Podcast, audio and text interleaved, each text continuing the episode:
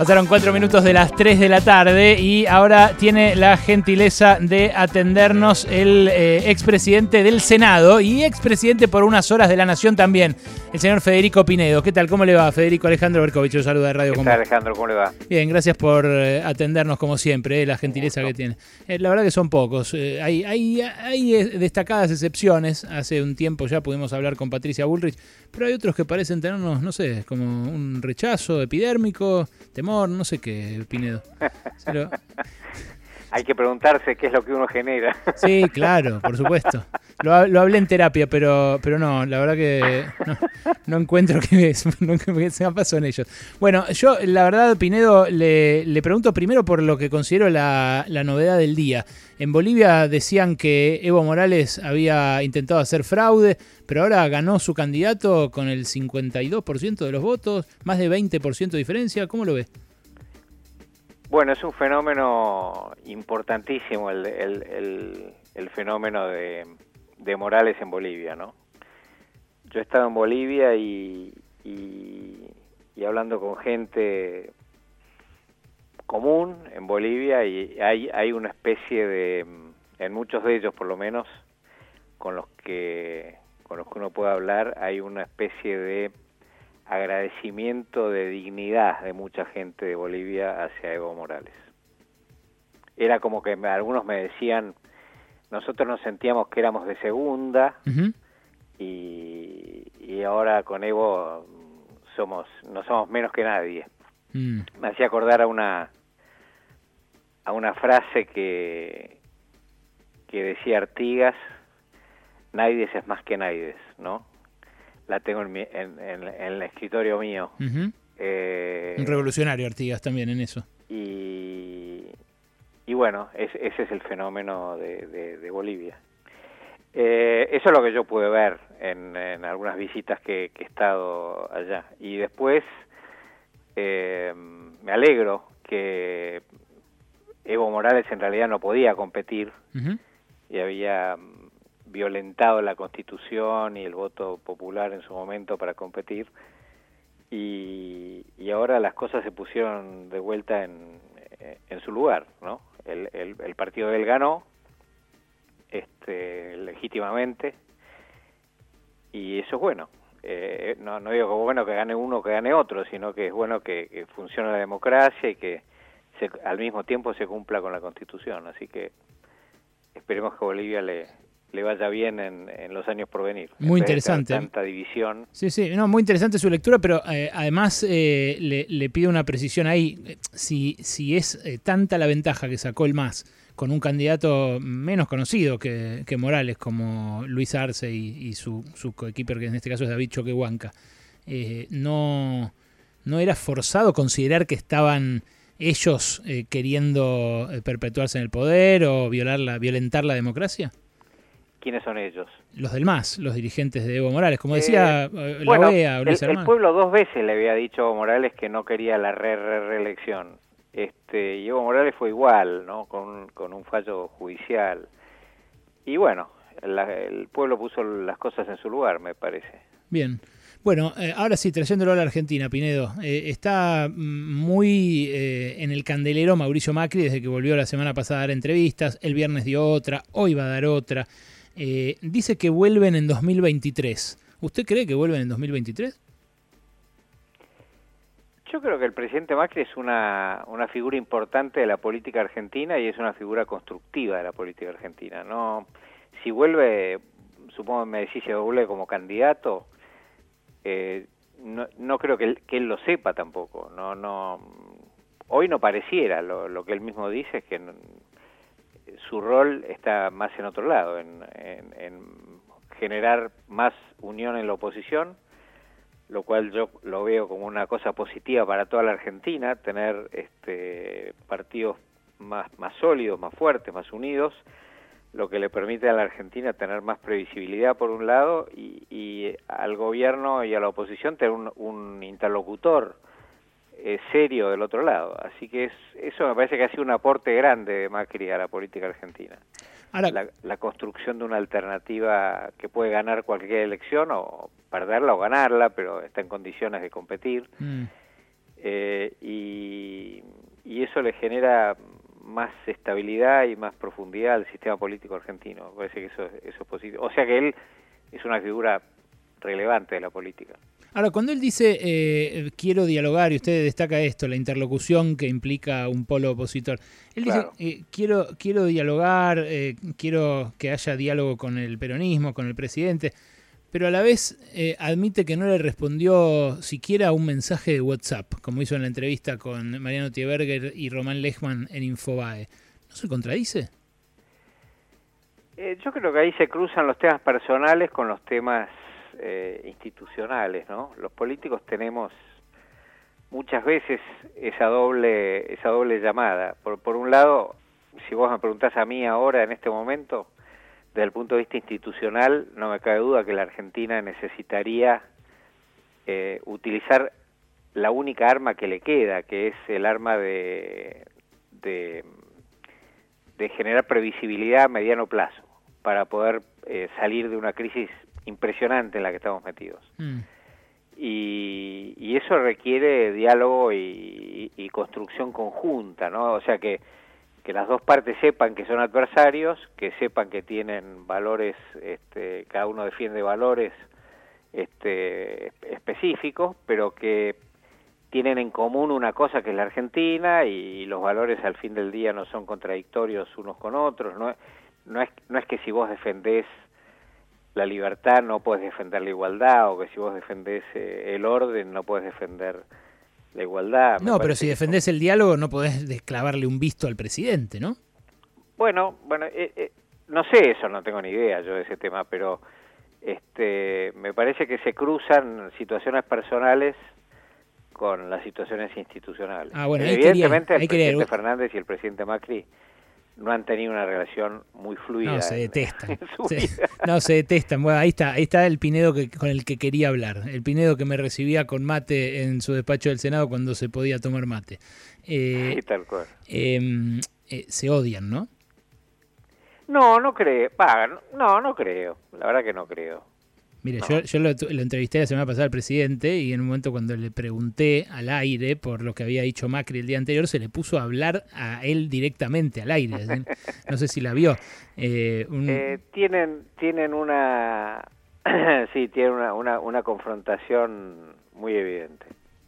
Me consta por haber hablado con los dos, pero, pero digamos, sí, eso es así. Y, pero bueno, no, está bien, cuando uno tiene ese rol de ser presidente de los argentinos, tiene que tener la capacidad de sobreponerse a eso. Y de alguna manera se han sobrepuesto, porque me acuerdo al final del gobierno de Macri, cuando conversaron y cuando tuvieron reuniones, fueron buenas reuniones y los gestos humanos mm. del, día del traspaso de mando y demás fueron gestos, o, de la misa de, de, Luján que participé, sí.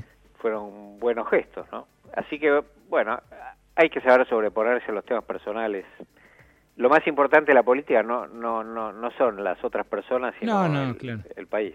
Bien, ahora, otra cosa que dijo Macri fue que eh, dejó una economía mejor que la que recibió. Eh, esto con el truco de considerar que su gobierno terminó el 11 de agosto. ¿Quién se hace cargo de, del interregno entre el 12 de agosto y el 10 de diciembre, Federico? Eh, sirve para los historiadores. La verdad es que yo me acuerdo, a ver, te, voy a contar alguna, alguna intimidad. Sí. Eh, a principios del año 19, eh, varios tuvimos muchas reuniones sobre temas económicos. Era un momento muy delicado.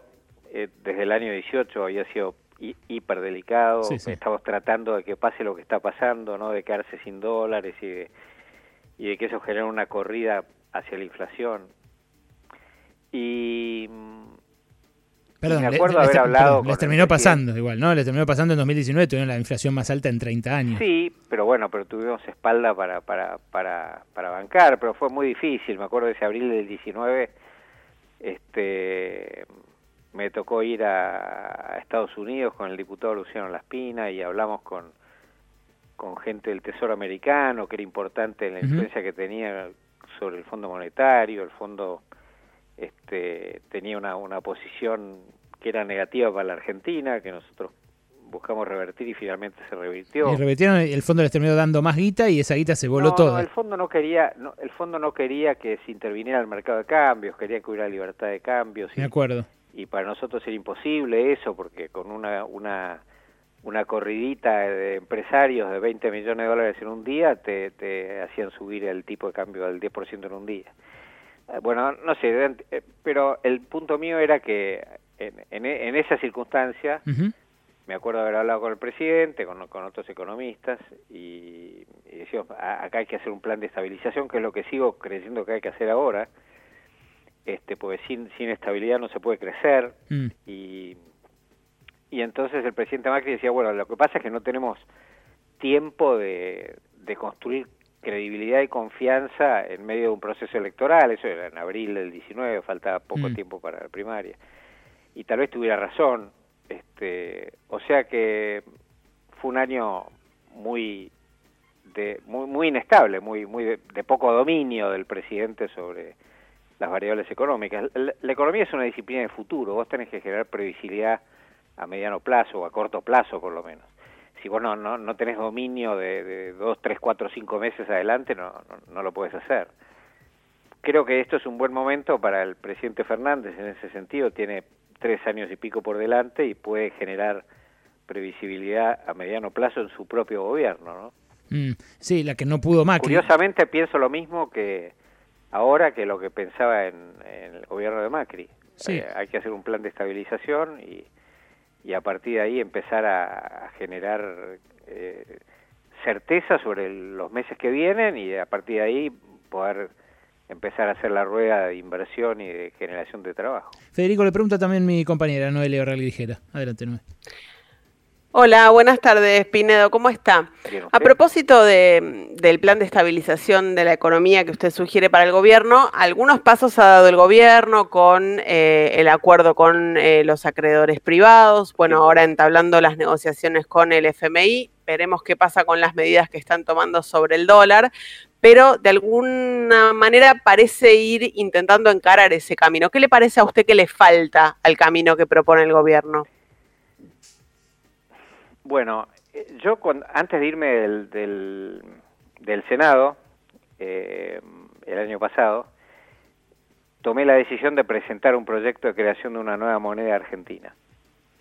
Me parece que sin moneda, que es como... Eh, la moneda es como un lenguaje, en el que las partes que quieren comprar o vender eh, o alquilar cosas o consumir o producir se comunican y si vos no te puedes comunicar no no no no podés cooperar con el otro ¿no? y construir. Entonces la Argentina está sin sin lenguaje sin moneda. Me parece que hay que construir una moneda. Este y eso eso pasó en otros planes de estabilización. Pero perdón perdón Federico usted dice que el peso no tiene que existir más yo creo que hay que construir un peso que en, en el que la gente crea. Pero alcanza este, con cambiarle el nombre no, no, no, no, no basta con cambiar el nombre. Pero, Ojalá fuera eso. No, pero usted, claro, sí, sería, sería una boludez en un momento. Lo que tenés que hacer es este, generar credibilidad en que, en que va, va a valer algo y se va a mantener ese valor. Está bien, pero perdón, para usted el primer paso entonces es cambiar de unidad de... No, no sé si el primer paso. Es un paso que, que a mí me parece muy relevante. Es el, es el paso que le pareció relevante a Zurruil cuando hizo el plan austral, es, es, el, es el paso que le pareció importante a Caballo cuando hizo la convertibilidad. Pero perdón, entonces para usted el peso hoy está tan eh, en, en, sumido en un tal descrédito eh, que es, es comparable al del Austral. Sí, o más. O, o, o peor. El, el, en realidad el Austral reemplazó al peso, ¿no? Sí, sí, pero después el peso volvió a reemplazar al Austral. Por eso bueno, digo... sí, sí, bueno, pues la Argentina no para nunca con este tema. Pero este, bueno, ahora espero, espero que, que lo podamos parar. Pero, en un momento lo habíamos parado, lo paramos como una década, ¿no? Y después volvimos. Pero me parece que me parece que eso es, eso es importante. Lo, lo que tenés que dar es una señal de previsibilidad. La, la propuesta mía era, eh, era, era que el peso argentino se comparara con una canasta de monedas que estuviera vinculada con, con los países que más comerciamos, con Brasil, con, uh -huh. con el euro, con el dólar, con el, el yuan eh, y, y, sobre esa base generar un, un, un, control del valor que pudiera subir o bajar un poco. Mm. Este, Como una convertibilidad con una cesta de monedas, digamos. Sí, pero que después se pudiera ir abriendo hacia una libre flotación cuando ya la, moneda argentina se estabilizara en cinco años y en el interín tenés que hacer las cosas bien para que te crean, ¿no? Eh, Israel hizo eso, Israel tenía una inflación como el 100%, la bajó en un año al 20 y después este bajarla del 20 al 0 le costó 3, 4 años. Pero entonces usted, usted cree que, eh, o sea, eh, no ahora, sino que... Brasil hizo eso también. Mm. Bueno, en fin, yo, yo creo que eso es muy importante. Yo eh, en muchas oportunidades hubo en la discusión económica una gente que creía que, que era incompatible la, la, estabilidad con el crecimiento y, yo estoy absolutamente convencido de que sin estabilidad no hay crecimiento. Así que, y aparte el daño que le haces a los sectores más pobres eh, con inflación es, es tremendo y estamos entrando a un periodo de alta inflación con 50% de pobreza, que es una catástrofe humanitaria, me parece a mí, con cuatro millones de puestos de trabajo menos que el año pasado. O sea, me parece que tenemos que poner el 100% de la energía del sistema político en crear empleo y, y eso requiere que, el, que, que pueda haber inversiones de gente que contrate gente, si no esto no no no no no funciona y es una tragedia. sí, sí, no, eso está clarísimo. Lo que, lo que me parece no termina de hacer Macri es admitir su cuota de responsabilidad. ¿No cree usted eh, que la autocrítica es por lo menos restringida? Eh, no sé si es restringida. A mí me parece que el presidente ha sido bastante crítico en respecto de su economía. No, pero dijo, yo intentaba que no se endeudaran tanto y no me hacían caso. Después eh, dijo, yo eh, delegué la negociación política en el ala filo peronista. No, pero esas fueron decisiones de él, por eso es autocrítico, me parece. Claro, no, no debía haberles dejado hacer, y bueno, pero está bien, pero le está echando la culpa a otros todo el tiempo. No sé, no, no, porque eran decisiones de él, no, no, yo no veo como echar la culpa a otro. Este, yo estaba ahí, digamos, este, ¿Y eran decisiones yo, era de los negociadores del Congreso. ¿Y, no, ¿Y se sintió tocado cuando dijo eso? No, no, no, no. ¿Cree, eh, que fue justo, ¿cree que... fue justo con Frigerio y con Monzó? ¿Cómo, cómo? No ¿Fue, ¿Fue justo en lo que dijo de Frigerio, de Monzó, de los eh, que negociaban con los gobernadores? Sí, Macri no fue agresivo con ellos, me parece, pero, pero bueno, este, evidentemente lo tomaron como una agresión porque hubo unas respuestas muy muy virulentas no mm. pero me parecen anécdotas anécdotas personales. Yo yo creo que hicimos lo mejor que pudimos eh, dadas las condiciones. Nosotros cuando entramos al Congreso cuando llegamos al gobierno teníamos 15 senadores sobre 72 Así que, y el, y el peronismo, que era la principal oposición, tenía 42. Y el número, la mitad más uno es 37. Entonces, mm. bueno, la verdad que teníamos una situación muy, muy delicada y, y a pesar de eso, construimos, ¿no? Ahora, eh, cometimos errores indiscutiblemente. Si un día querés hacer un programa de errores, encantado lo, lo, lo podemos hablar. Yo creo que hay dos grandes errores. El, el primero, no estabilizar de entrada este, no sé si lo hubiéramos podido hacer por esa debilidad política que teníamos, pero, pero bueno, me parece que eso es una lástima. Y la otra cosa es no ampliar la base política cuando no teníamos mayoría propia en el Congreso. A lo mejor podríamos haber ampliado la base política para tener mayoría en el Congreso, pero pero bueno, eh, como eh, las dos cosas no las hicimos, este, yo creo que podemos criticarnos sobre eso, pero pero de todas maneras, mucho más importante es cómo resolver los problemas que tenemos para adelante que, sí, claro. para atrás. Por supuesto. Pinedo, le hago la última. Este fin de semana Horacio Berbisky arriesgó en su habitual panorama dominical que si las elecciones fueran hoy, el Frente de Todos ampliaría la ventaja que tuvo el año pasado. También lo señaló esto una encuesta la semana pasada eh, de Hamkins, eh, un eh, técnico que en su momento trabajaba en jefatura de gabinete. ¿Qué cree usted? Eh, lo obvio es decir que vos vas a ganar, ¿no? Este, en el juego este obvio de la, de la política obvia. Entonces, qué sé yo, los kirchneristas dicen nosotros ganaríamos, entonces la respuesta que yo tendría que dar es no, ganaríamos nosotros. lo que yo creo es que cuando se vota, eh, uno vota por confianza, fundamentalmente, y después la otra cosa que votas es por si vos crees que la persona que votás va a, defender tu, tus intereses más eh, angustiosos o, no. Este, al fin del día la gente vota por las cosas que no te dejan dormir, ¿no? Y las cosas que no te dejan dormir es fundamentalmente de lo que deberían ocuparse los políticos hoy, que es la inseguridad por un lado, cuando tu chico sale a la calle y no sabe si vuelve, el tema de, del, desempleo, que es una situación desesperante, desde todo punto de vista, de la dignidad hasta poder llevar pan a, tu casa, y el tema de los ingresos. Me parece que eso es la angustia. Entonces, quien le diera más seguridad de, que va a manejar eso en el futuro mejor que el otro, es el que ganaría la elección. Eh, pero arriesguese, arriesguese. Y yo creo que nosotros tendríamos una posibilidad, pero deberíamos reconstruir confianza. Y creo que el gobierno no está generando mucha confianza. Pero no estamos en elecciones, con lo cual es medio peripipito esto. Federico, le agradezco mucho, le mando un abrazo. ¿eh? Un abrazo. Qué grande, medio piripipí, gran, gran expresión, eh, qué, qué eh, atento es Pinedo de recibirnos y de atendernos cada vez que requerimos su opinión. Es cierto, es cierto, no estamos en época de elecciones, pero vale la especulación y también, por supuesto, vale escuchar las voces dentro de Junto por el Cambio, ahora que está hablando por todos lados Macri.